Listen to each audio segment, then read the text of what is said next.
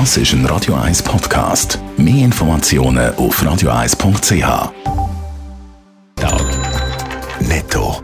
Das Radio 1 Wirtschaftsmagazin für Konsumentinnen und Konsumenten wird Ihnen präsentiert von Blaser Greinicher.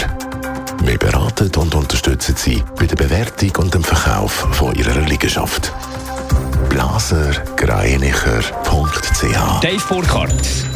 Die Schweizer Börse dürfte heute schwungvoll in die neue Handelswoche starten. Laut den Vorbörsendaten von Julius Baer dürfte der SMI beim Handelsstart über ein halbes Prozent zulegen.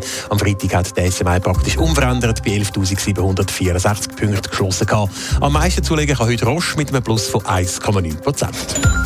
Der Herbstferienanfang sorgt am Flughafen Zürich für einen Passagierandrang. Bis zu 68.000 Fluggäste sind gezählt worden, heisst es im Unterländer. Definitive Zahlen gibt es zwar erst im November. Laut der Flughafensprecherin ist der erste Feriensonntag aber vergleichbar gewesen mit einem Spitzentag in den Sommerferien. Die Chefin von der Covid-Taskforce vom Bund rechnet mit einer baldigen Zulassung von einer Covid-Impfung für Kinder.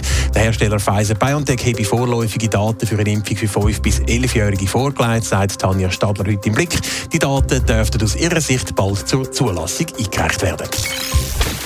Überstunden, Stress und zu wenig Zeit so beschreiben Haufen junge Journalistinnen und Journalisten in der Schweiz Arbeit. Das zeigt eine neue Studie, die sich zum ersten Mal mit den Arbeitsbedingungen von jungen Journalistinnen und Journalisten auseinandergesetzt hat. Dave Burkhardt. Ja, und das Resultat äh, für die Arbeitgeber ist von diesen jungen Journalistinnen und Journalisten alles andere als gut. Befragt worden sind knapp 200 Personen, die 1990 oder später auf die Welt gekommen sind. Mehr als die Hälfte von diesen Befragten hat angegeben, dass sie mehr als drei Überstunden machen, und zwar jede Woche. Das sind rund 20 Tage Gratisarbeit pro Jahr pro Person. In den meisten Betrieben werden die Überstunden weder abgegolten noch kompensiert, sondern gehen voll zulasten vom Arbeitnehmenden. Weiter hat die Hälfte angegeben, dass sie zu wenig Zeit haben, um die täglich anfallende Arbeit zufriedenstellend zu erledigen. Und sieben von zehn haben gesagt, dass sie meistens oder immer an zu viele Sachen gleichzeitig denken müssen. Und da müssen die Arbeitgeber jetzt über Bücher. Ja, das fordert jetzt einmal die Gewerkschaft Sendicom und der Verband der jungen Journalistinnen und Journalisten Schweiz, die hinter dieser Studie stehen.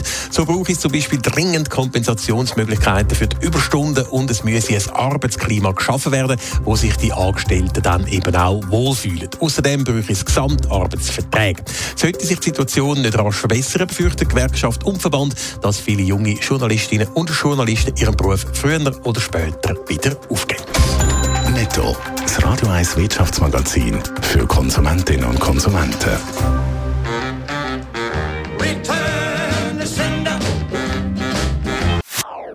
Das ist ein Radio 1 Podcast. Mehr Informationen auf radio1.ch.